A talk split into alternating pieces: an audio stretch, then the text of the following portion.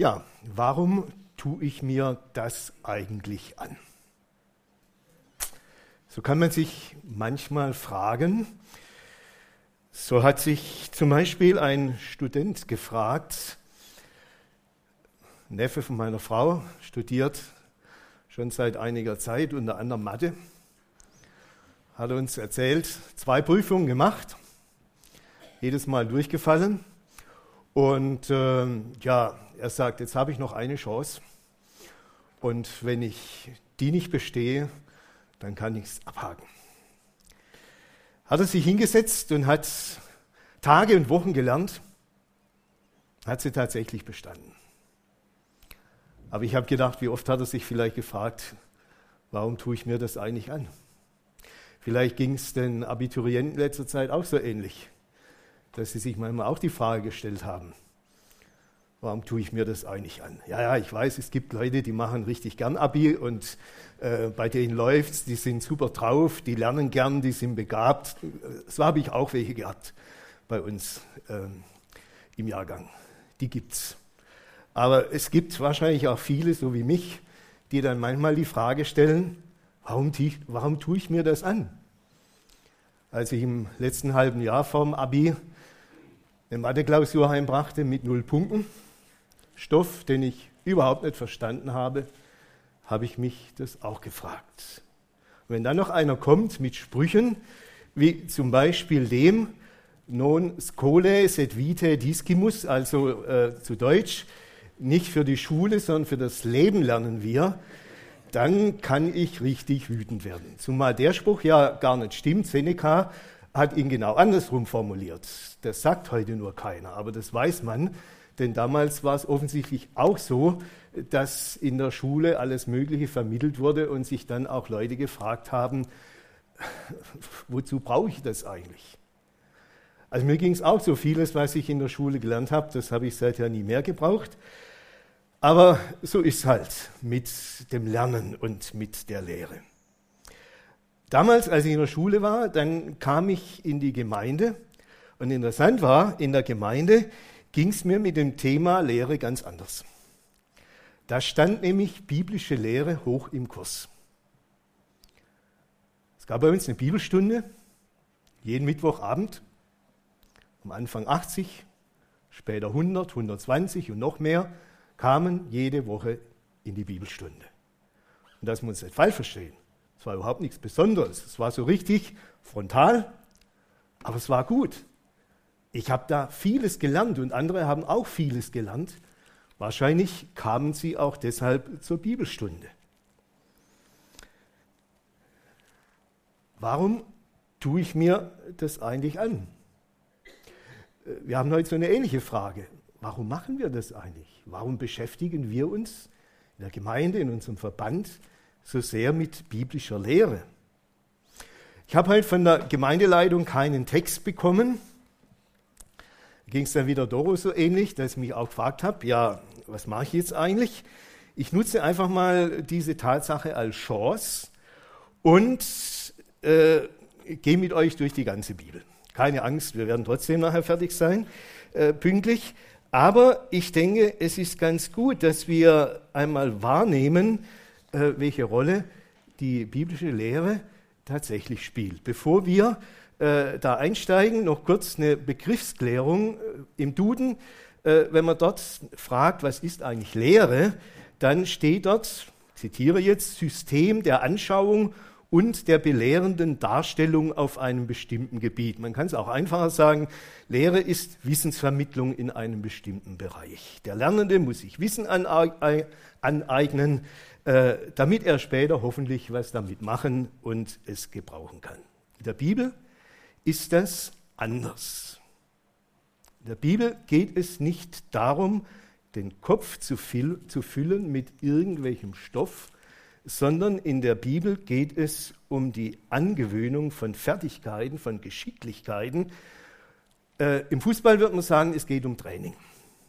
Ja, unsere Nationalkicker sind ja momentan kräftig dabei. Was dabei rauskommt, muss man mal noch abwarten nach dem gestrigen Abend. Aber immerhin, wir sind mal zuversichtlich, dass es noch wird. Ja, äh, während längst nicht alle Menschen äh, ein Abi machen können oder studieren können, weil sie einfach die Voraussetzungen nicht haben, ist es mit der biblischen Lehre anders. Das kann jeder anwenden. Biblische Lehre ist für alle da, das können alle aufnehmen und in der biblischen Lehre geht es um ein Thema, das uns alle angeht, nämlich um das Thema Leben. Wie leben wir? Wie kann unser Leben so sein, dass es wertvoll ist, gelebt zu werden? Und zwar nicht nur heute in dieser Zeit, sondern auch in Ewigkeit. Denn unsere Perspektive vom Leben hört ja nicht auf, wenn wir irgendwann mal äh, ins Grab gelegt werden. Wir haben eine Perspektive danach. Warum braucht man biblische Lehre? Wenn ich es mit einem Bibelvers auf den Punkt bringen wollte, dann würde ich 2. Timotheus 3, Vers 16 und 17 nehmen. Dort schreibt Paulus, denn alle Schrift von Gott eingegeben ist Nütze zur Lehre, zur Zurechtweisung, zur Besserung, zur Erziehung in der Gerechtigkeit, dass der Mensch Gottes vollkommen sei, zu allem guten Werk geschickt. Nochmal, es geht nicht um Kopfwissen, sondern es geht, dass unser Leben geprägt wird, dass wir geschickt sind, dass wir fähig sind, so zu leben, wie Gott es will. Und wie kriegen wir das hin? Ich habe drei Punkte. Der erste, von Gott lernen. Und da sind wir jetzt zunächst mal im Alten Testament unterwegs. Ja, ihr habt recht gehört, im Alten Testament spielt das Thema Lehre eine ganz große Rolle. Wir sehen dort zunächst einmal, Lehre und Gesetz gehören zusammen. Und die Lehre im Alten Testament ist nichts anderes, als die Menschen ständig erinnern an Gottes Worte und an seinen Willen. Es gibt ein Wort im fünften Mosebuch, Kapitel 4, Vers 1, 2 und 5. Dort wird das sehr gut auf einen Punkt gebracht. Und nun höre Israel die Gebote und Rechte, die ich euch lehre, dass ihr sie tun sollt. Mit welchem Ziel? Auf dass ihr lebet und hineinkommt und das Land einnehmt, das euch der Herr, der Gott eurer Väter gibt. Und jetzt eine ganz wichtige Aussage. Die begegnen uns nachher auch später in der Offenbarung wieder. Ihr sollt nichts dazu tun zu dem, was ich euch gebiete. Und ihr sollt auch nichts davon tun, auf dass ihr bewahrt die Gebote des Herrn eures Gottes, die ich euch gebiete. Siehe, ich habe euch gelehrt Gebote und Rechte, wie mir der Herr mein Gott geboten hat, dass ihr danach tun sollt, im Lande, in das ihr kommen werdet, um es einzunehmen. Gott gibt also seinem Volk Lehre, damit sie leben können. In dem Land, das er ihnen gibt. Das ist die Grundlage. Und jetzt die Frage, wie vollzieht sich denn das? Wie spielt sich das dann ab? Und da merken wir, im Alten Testament passiert Lehre auf ganz verschiedenen Ebenen. Also nicht nur hier in, ein, in der Gemeinde und der Rest vom, vom Leben hat damit nichts zu tun, sondern das ist so richtig ganzheitlich. Zunächst einmal spielt die Lehre in der Familie eine ganz wichtige Rolle. Und das finden wir im fünften Mosebuch an verschiedenen Stellen. Ich habe mal eine ausgewählt.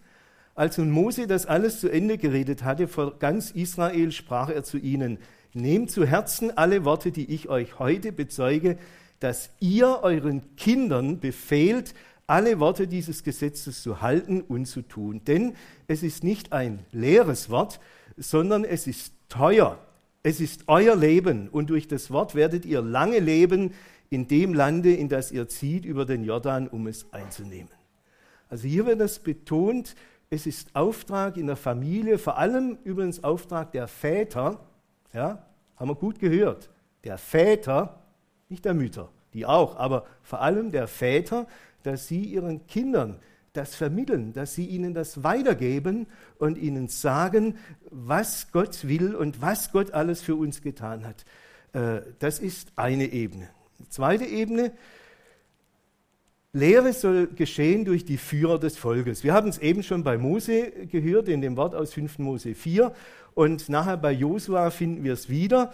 Äh, die Führer des Volkes haben den Auftrag, das Volk zu lehren, sie immer wieder daran zu erinnern, was Gott von ihnen will.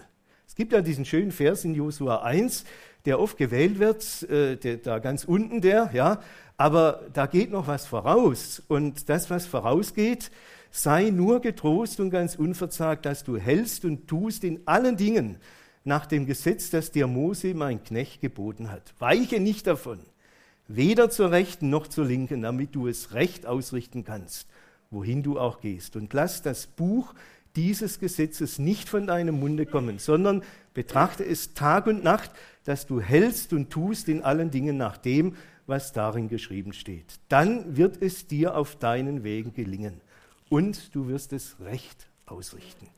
Merkt ihr, was hat Gott hier für eine großartige Verheißung gegeben? Da, wo wir auf dieses Wort Gottes, auf die Lehre der Bibel hören, da wird sich das positiv auswirken in unserem Leben. Das galt damals für Israel, das galt aber auch für jeden Einzelnen ganz persönlich. Dann ein ganz interessanter Faktor, die, die Lehre soll auch äh, bei den Königen in Israel äh, da sein. Die Könige in Israel, die sind zwar nicht beauftragt, ähm, das Volk zu lehren, aber das Königsgesetz sagt ganz klar, dass der König selber für sich persönlich eine Abschrift des Gesetzes haben soll und dass der immer wieder in diesem Gesetz lesen soll, damit ihm bewusst wird, wer über ihm steht. Ja, ist ja ganz wichtig für einen König. Er muss wissen, wer über ihm steht und vor wem er einmal verantwortlich ist. Und das wird hier klar und deutlich gesagt äh, in diesem Wort aus 5. Mose 17. Und wenn er nun sitzen wird auf dem Thron seines Königreichs, soll er eine Abschrift dieses Gesetzes, wie es den levitischen Priestern vorliegt, in ein Buch schreiben lassen. Das soll bei ihm sein. Und er soll darin lesen sein Leben lang, damit er den Herrn, seinen Gott, fürchten lernt, dass er halte alle Worte dieses Gesetzes und diese Rechte und danach tue. So viel, soweit die Theorie. In der Praxis ist das leider nicht passiert, außer vielleicht bei David und Salomo, die da noch was mitbekommen haben, aber nachher, nach der Reichsteilung, haben sich die Könige nicht mehr darum gekümmert. Erst Josia der hat es wieder getan. Aber da erzähle ich euch jetzt nichts, das tue ich dann im September. Da habe ich das Thema Josia und da gucken wir uns den noch etwas genauer an. Dann die nächsten, die lehren sollen, das sind die Priester und Schriftgelehrten. Die Schriftgelehrten, die gab es vor allem dann nach der Zeit der babylonischen Gefangenschaft da haben Priester diese Aufgabe übernommen. Esra war so einer, der nach der babylonischen Gefangenschaft diese Aufgabe umgesetzt hat. Esra war Priester und auch Schriftgelehrter. Und äh, das Buch Nehemia berichtet uns, wie er dann das ganze Volk zusammengenommen hat und wie er ihnen aus diesem Gesetz vorgelesen hat.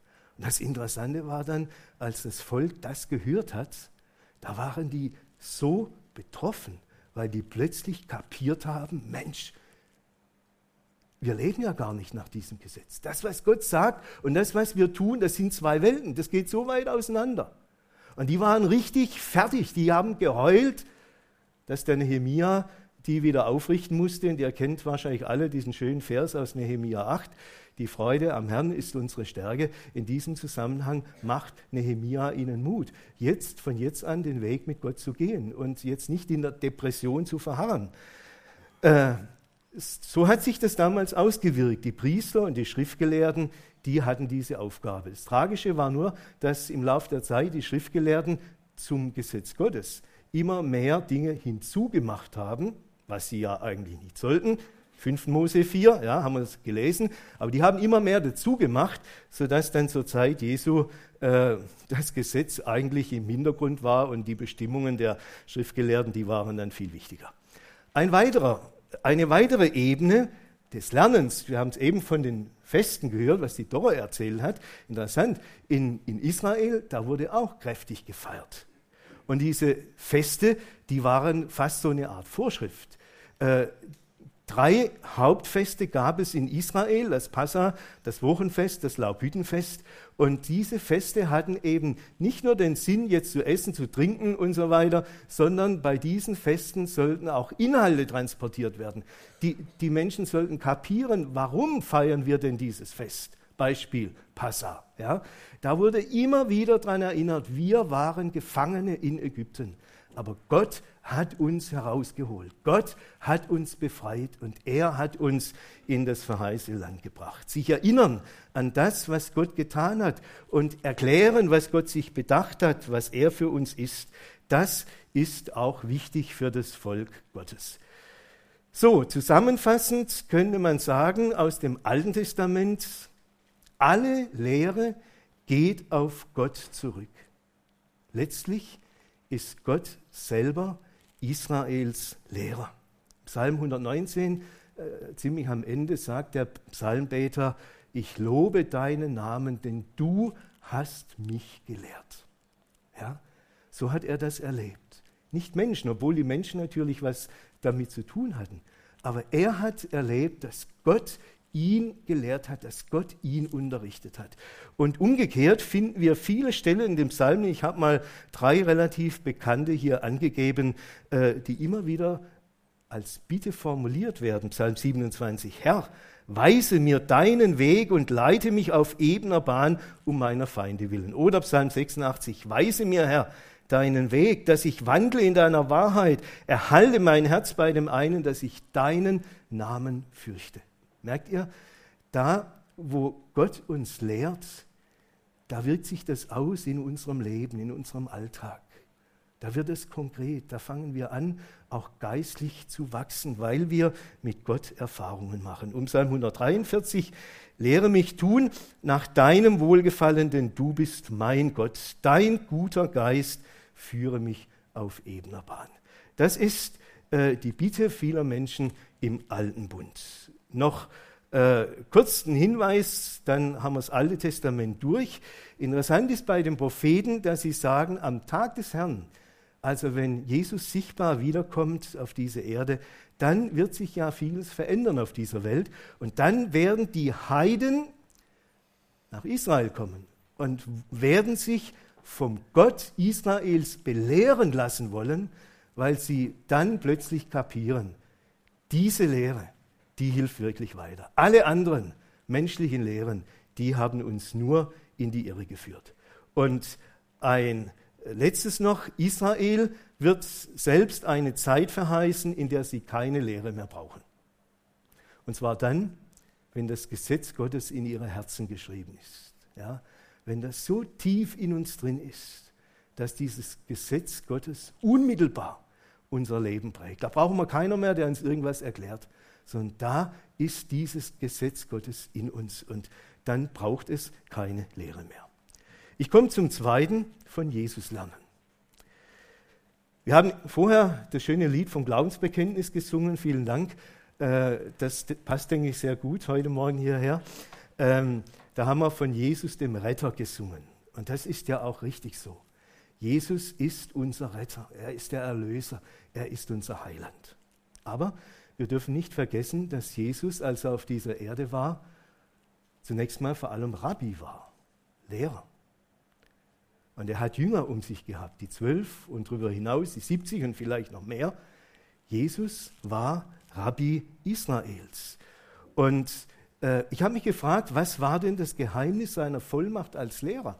Und da bin ich auf drei Dinge gestoßen. Das erste, Jesus war als Mensch ein Lernender. Ich habe mich schon oft gefragt, warum erzählt die Bibel diese Geschichte, dass Jesus als Zwölfjähriger im Tempel war. Und da habe ich jetzt gemerkt, das hat damit zu tun. Jesus war das als Mensch, der menschgewordene Sohn Gottes, war das ganz, ganz wichtig, sich von Gott zu belehren zu lassen, die Lehre Gottes aufzunehmen. Und so war er als Zwölfjähriger im Tempel und hat Fragen gestellt, hat Antworten gegeben. Jesus war selbst ein Lernender in Gottes Schule. Ja, das ist Grundlage in seinem Leben. Ein zweites, Jesus wendet das Gelernte an.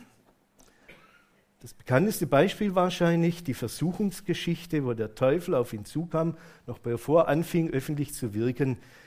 Da versucht ihn der Teufel auf seine Seite zu ziehen und gebraucht Bibelverse. Ganz fromm war das. Ja? Und was tut Jesus? Jesus hört hin und weil er im Wort Gottes unterrichtet ist, kann er dem Teufel widerstehen. Als der ihn zum Beispiel auffordert, aus Steinen Brot zu machen, da gibt ihm Jesus zur Antwort. Es steht geschrieben, der Mensch lebt nicht vom Brot allein, sondern von einem jeden Wort, das aus dem Mund Gottes kommt. Jesus wendet die Lehre, das Wort an in seinem Leben.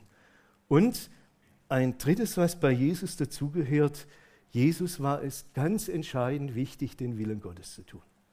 Er sagt sogar, das ist meine Speise. Ich an, ihr habt alle heute Morgen gefrühstückt oder wenn nicht, dann werdet ihr nachher Branchen oder sonst was essen. Ja. Aber ich glaube nicht, dass jemand einfach so heute auf Nahrung verzichtet. Das Essen spielt bei uns eine relativ große Rolle. Gerade jetzt im Sommer wird gegrillt ohne Ende. Jesus sagt, meine Speise, das, was ich brauche vor allem anderen, ist, dass ich den Willen Gottes tue. Das macht Jesus aus als Lehrer und als einer, der davon geprägt ist, kann er nun eben auch als Lehrer auftreten. Und das Interessante ist, äh, seine Lehre verbindet sich mit machtvollen Taten. Jesus ist nicht zuerst gekommen, um Wunder zu tun, sondern Jesus ist gekommen, um das Volk Gottes zu lehren. Er konnte auch in bestimmten Situationen, als die Leute kamen mit ihren Kranken und sagten, ah, jetzt heile unsere Kranken, da konnte er mit seinen Jüngern einfach weitergehen. Konnte die alle stehen lassen und konnte sagen, ich muss ins nächste Dorf gehen. Ich habe auch dort das Wort Gottes zu verkündigen. Das war die Priorität. Und die Wunder, die er getan hat, das waren Zeichen, die sein Wort bestätigt haben. Es gibt eine Geschichte in Johannes 1, ähm, können wir nachlesen, Johannes 1 ähm, in Vers 21 bis 28. Da wird erzählt, wie Jesus in die Synagoge kommt und äh, da trafen sich ja die Leute und dann wurde ein Wort gelesen, dann wurde das ausgelegt. Da konnte ja dann jeder Israelit sich auch melden, konnte etwas dazu sagen und Jesus hat diese Gelegenheit genutzt. Er hat geredet, er hat äh, dieses Wort ausgelegt. Und dann waren die Menschen tief betroffen von dem, was er, was er gesagt hat. Und dann schreit plötzlich einer auf, der war besessen von einem finsteren Geist. Und was tut Jesus? Jesus gebietet diesem Geist und der muss ausfahren und der Mann ist frei. Und so, verbindet sich dort Lehre und Wunder. Und die Menschen sind so tief beeindruckt dass die ganze äh, Botschaft überall verbreitet wird äh, von diesem Jesus. Das ist das eine. Bei Jesus verbindet sich seine Lehre auch mit vollmächtigen Taten und das andere, seine Lehre zielt letztlich auf Heilung und Erlösung unseres Lebens. Jesus redet den Menschen nicht nach dem Mund, sondern er sagt, was Sache ist von Gott her. Das merken wir zum Beispiel in der Bergpredigt, ja, wo, wo Jesus das Gesetz aufgreift. Und er sagt, ich bin nicht gekommen, um das Gesetz irgendwie in Frage zu stellen. Im Gegenteil, Jesus hat das Gesetz erfüllt. Aber er hat gesagt, das Gesetz allein, das hilft uns nicht weiter, sondern wir brauchen mehr als das. Und ihr kennt das dann wahrscheinlich, wenn er sagt, äh, das Gesetz sagt, du sollst nicht töten. Aber Jesus geht weiter. Jesus sagt, wenn du deinen Nächsten beschimpfst, wenn du mit Schimpfworten über ihn redest und, und, und, dann ist das auch schon Sünde. Dann machst du damit auch schon Leben kaputt. Jesus greift weiter, Jesus greift tiefer und die Menschen spüren, der hat recht. Er greift eigentlich in die Tiefen unseres Lebens hinein, er spricht die Dinge an, die wirklich schief laufen bei uns. Die Menschen merken das, aber sie reagieren sehr unterschiedlich. Und selbst die Jünger sagen dann irgendwann, das ist uns zu hart. Diese Botschaft, die wollen wir nicht mehr hören. Das können wir nicht mehr ertragen. Und dann laufen viele weg. Und Jesus fragt die zwölf so, und ihr, wollt ihr auch gehen? Stellt es ihnen frei. Aber die zwölf, die haben gespürt, bei allem Schwierigen von dem, was Jesus sagt, seine Worte sind Worte des Lebens. Petrus formuliert das. Ja? Er sagt, Herr, wohin sollen wir denn gehen? Du hast Worte des ewigen Lebens. Und wir haben geglaubt und erkannt, dass du bist der Christus Gottes. Jesus, der Lehrer. Von ihm dürfen wir lernen. Damit komme ich zum dritten Teil, den habe ich jetzt formuliert, für mich lernen. Damit gehen wir hinein in die Apostelgeschichte und in die Briefe des Neuen Testamentes. Und dort sehen wir, grundlegend für die Gemeinde ist tatsächlich die biblische Lehre. Apostelgeschichte 2, ihr kennt das vielleicht jetzt von den letzten zwei Sonntagen, Pfingstgeschichte und so. Apostelgeschichte 2 endet womit? Es endet mit der Aussage, dass sie aber blieben in der Lehre der Apostel, der Gemeinschaft, im Brotbrechen, im Gebet.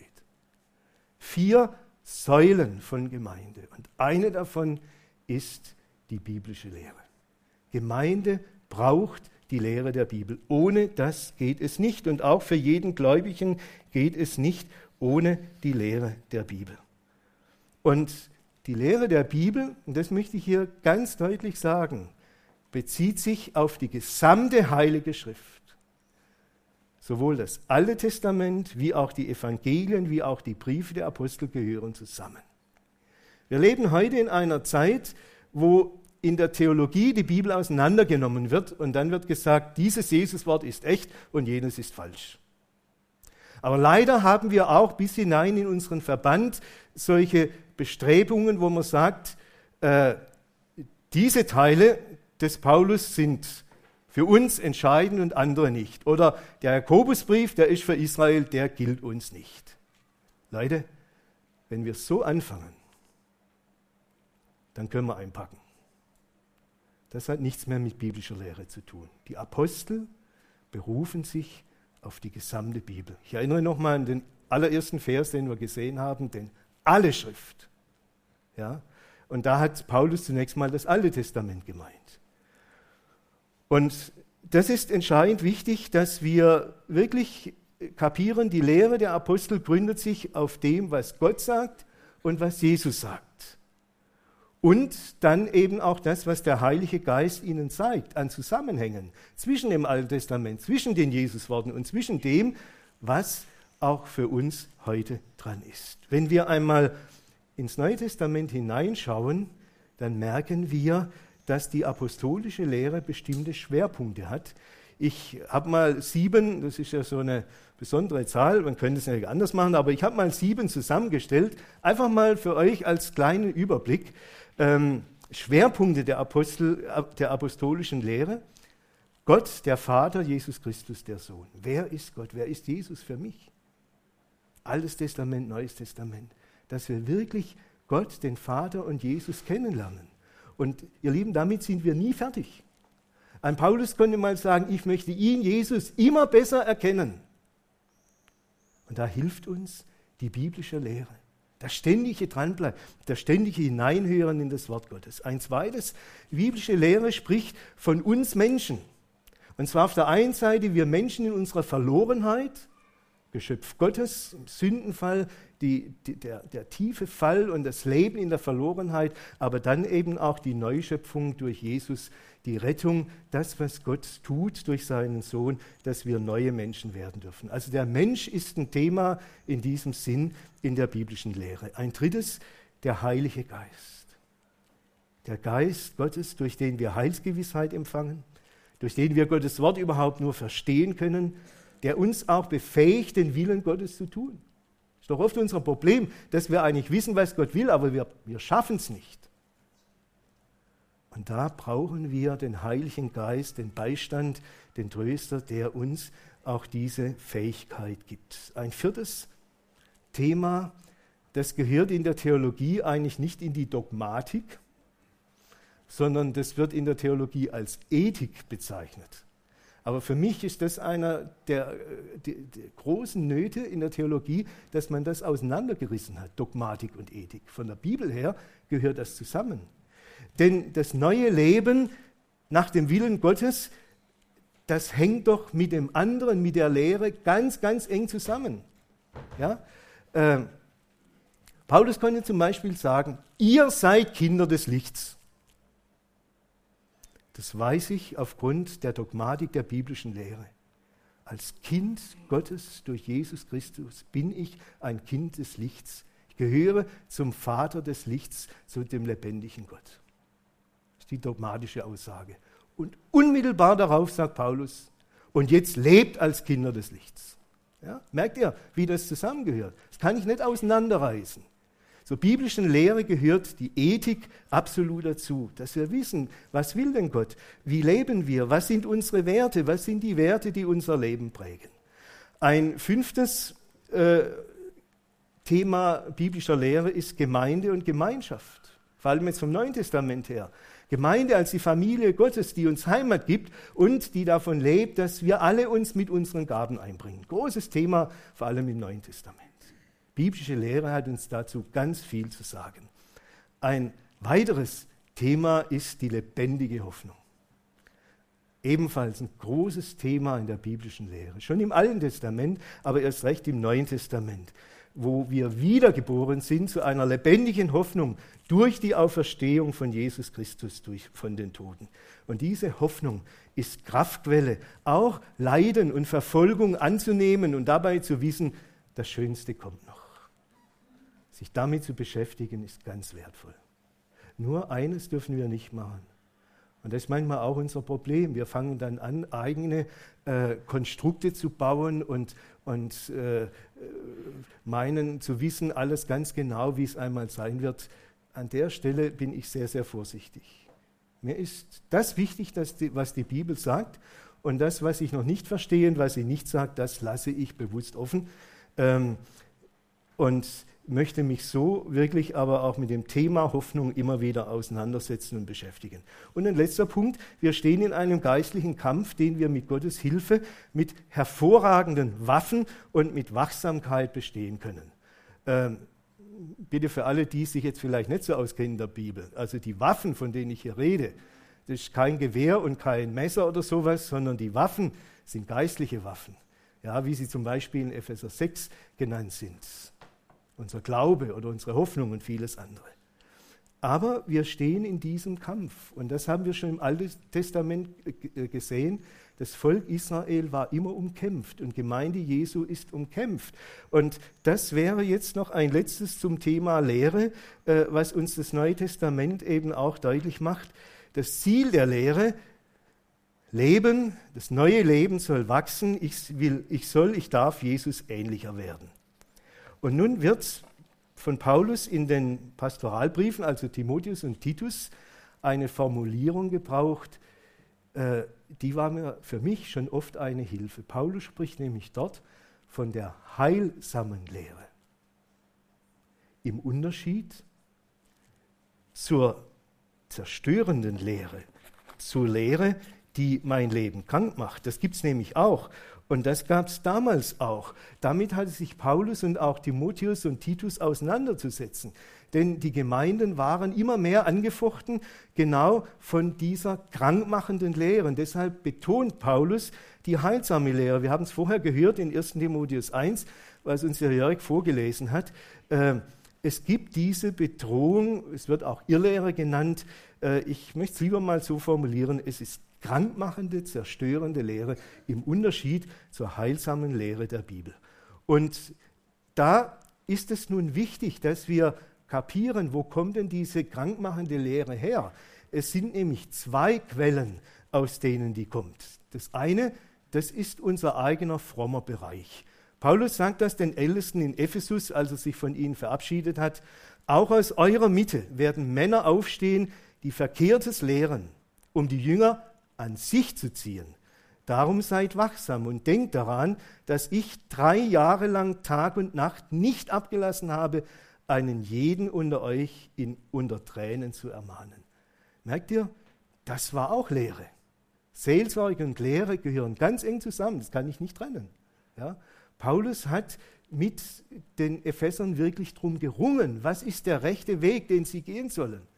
Und er sagt, Leute, passt auf, es kommen Einflüsse und davon lesen wir dann eben auch in den Pastoralbriefen, dass da Leute auftreten, die plötzlich wieder das Gesetz sagen, die sagen, du musst dich beschneiden lassen, du darfst das und das nicht essen, du, musst, du darfst nicht heiraten und, und, und, was da alles kam. Ja? Also das eine, das ist äh, die Bedrohung aus den eigenen Reihen, die uns zu schaffen macht. Und das andere, und dazu möchte ich auch noch kurz was sagen, Kolosser 2, Vers 8, Seht zu, dass euch niemand einfange durch Philosophie und leeren Trug, gegründet auf die Lehre von Menschen und auf die Mächte der Welt und nicht auf Christus. Hier geht es um Philosophien, um Lehrmeinungen, äh, die von Menschen herkommen. Wir nennen das heute gerne auch Ideologien. Und das letzte Jahrhundert war voll von der Ideologie des Marxismus, des Nationalsozialismus. Und wer sich ein bisschen auskennt in der jüngeren Geschichte, der weiß, was das nach sich gezogen hat, wie viele Millionen Todesopfer es in den beiden Weltkriegen gegeben hat, äh, wie auch viele gläubige Menschen durch diese Ideologien von Jesus weggezogen worden sind, gerade auch im Dritten Reich. Ja?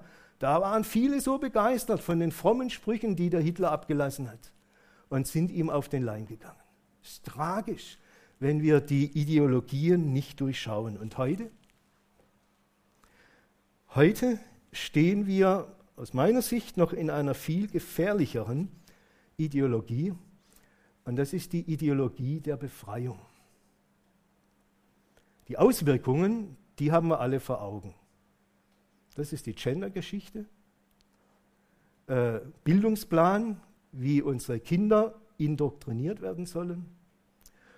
Und die ganze Homo-Thematik, die ja nicht nur Homo betrifft, das geht ja alles noch viel, viel weiter. Und für mich war interessant, ich habe zufällig ein Heft in die Hand bekommen von einem Kollegen. Wir haben beide ja auf Grishona studiert, bei unserem sehr geschätzten Lehrer Dr. Felix Flügiger, Schweizer Pfarrer.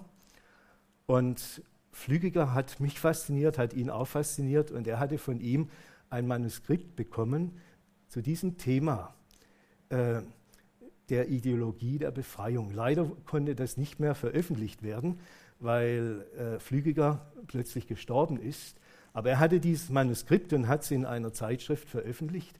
Und da hat er gezeigt, wie Wilhelm Reich der Gründer dieser Ideologie ist das war für mich hochinteressant zu lesen, was dieser Wilhelm Reich sich gedacht hat, wie der vergangenen Jahrhundert äh, auch gerade den, die neue Linke geprägt hat bis heute. Und dieser Wilhelm Reich geht davon aus, dass die Menschheit mal gelebt hat in einer Phase, da gab es keine Familie, sondern da waren das so Kommunen und die Leute haben in freiwilliger Arbeit und bei völlig freier sexu sexueller Betätigung leben können, wie sie wollten. Und das ist sein, äh, sein Ideal, das möchte er gerne wieder erreichen. Und Wilhelm Reich sagt, der Mensch, der hat eigentlich zwei äh, Bedürfnisse, die er befriedigen will. Das eine ist, er braucht was zu essen und das andere, er muss seine Sexualität betätigen. Und das ist für ihn, sind für ihn die beiden Dinge. Und da muss die Menschheit wieder hin, dass sie ohne Kleinfamilie in solchen großen Strukturen lebt, in, in Kollektiven und dass man dann tun und lassen kann in diesen Bereichen, was man will.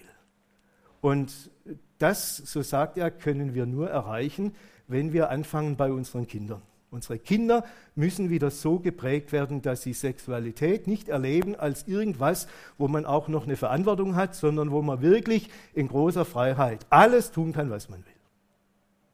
Und genau das, was Wilhelm Reich geschrieben hat, genau das erleben wir heute in dieser Bewegung. Gabriele Kubi hat ja das Buch geschrieben, Die globale sexuelle Revolution. Da kann man viele Informationen rausholen. Nur so viel zu diesem Punkt diese Ideologien, die greifen auch nach uns. Und ich spreche das deshalb an, dass wir uns dessen bewusst sind, dass wir prüfen, was nehmen wir eigentlich auf? Was prägt eigentlich auch unser Denken, unser Leben? Und ich bin überzeugt, je länger wir werden, wir brauchen die biblische Lehre, die uns hilft, das vor Augen zu haben, was Gott uns sagen will. Die Tragik ist, dass wir in einer Zeit leben, Paulus hat das im zweiten Timotheusbrief geschrieben, es wird die Zeit kommen und ich habe den Eindruck, diese Zeit ist da, da sie die heilsame Lehre nicht ertragen werden, sondern nach ihren eigenen Gelüsten werden sie sich selbst Lehrer aufladen, nach denen ihnen die Ohren jucken und werden die Ohren von der Wahrheit abwenden und sich den Fabeln zukehren. Das ist unsere Situation heute. Und wir stehen vor der Frage, wollen wir einfach in dieser Welt möglichst gut mitkommen und möglichst alles mitnehmen, was sie uns bietet? Wollen wir unseren Spaß haben und das alles?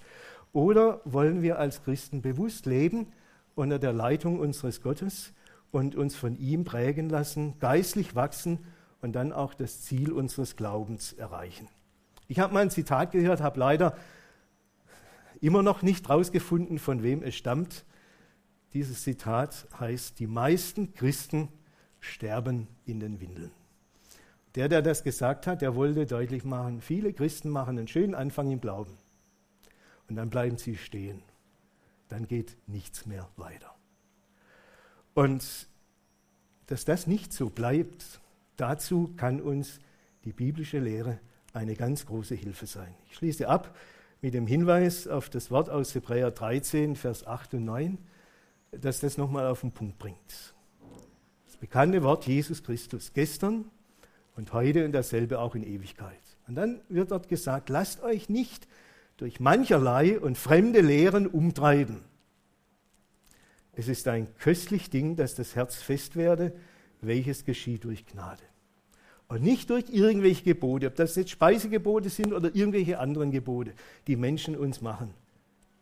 Das bringt uns alles nichts. Was uns wirklich weiterhilft, ist die Gnade Gottes und sein Wort, in dem er uns lehrt und durch das er uns geistlich wachsen lassen will. Amen.